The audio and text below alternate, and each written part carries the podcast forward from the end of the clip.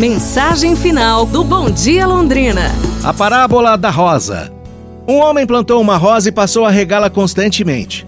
Antes que ela desabrochasse, ele a examinou e viu o botão que em breve desabrocharia.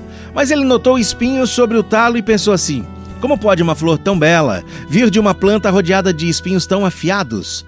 Entristecido por esse pensamento, ele se recusou a regar a rosa e, antes mesmo de estar pronta para desabrochar, a rosa acabou morrendo. Assim é com muitas pessoas. Dentro de cada alma há uma rosa. São as qualidades dadas por Deus a cada um de nós. Dentro de cada alma tem também os espinhos, que são as nossas faltas, as nossas falhas, os nossos erros. Muitos de nós olhamos para nós mesmos e vemos apenas os espinhos, né? Os nossos defeitos. Aí nós nos desesperamos, achando que nada de bom pode vir de nosso interior.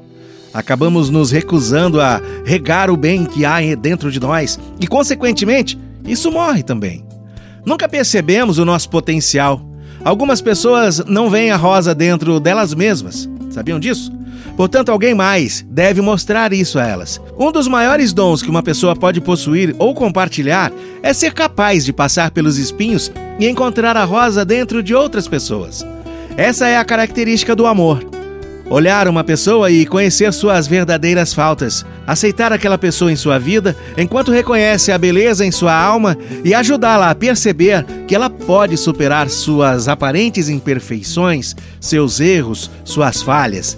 Se nós mostrarmos a essas pessoas a rosa, elas superarão seus próprios espinhos. Só assim elas poderão desabrochar muitas e muitas e muitas vezes.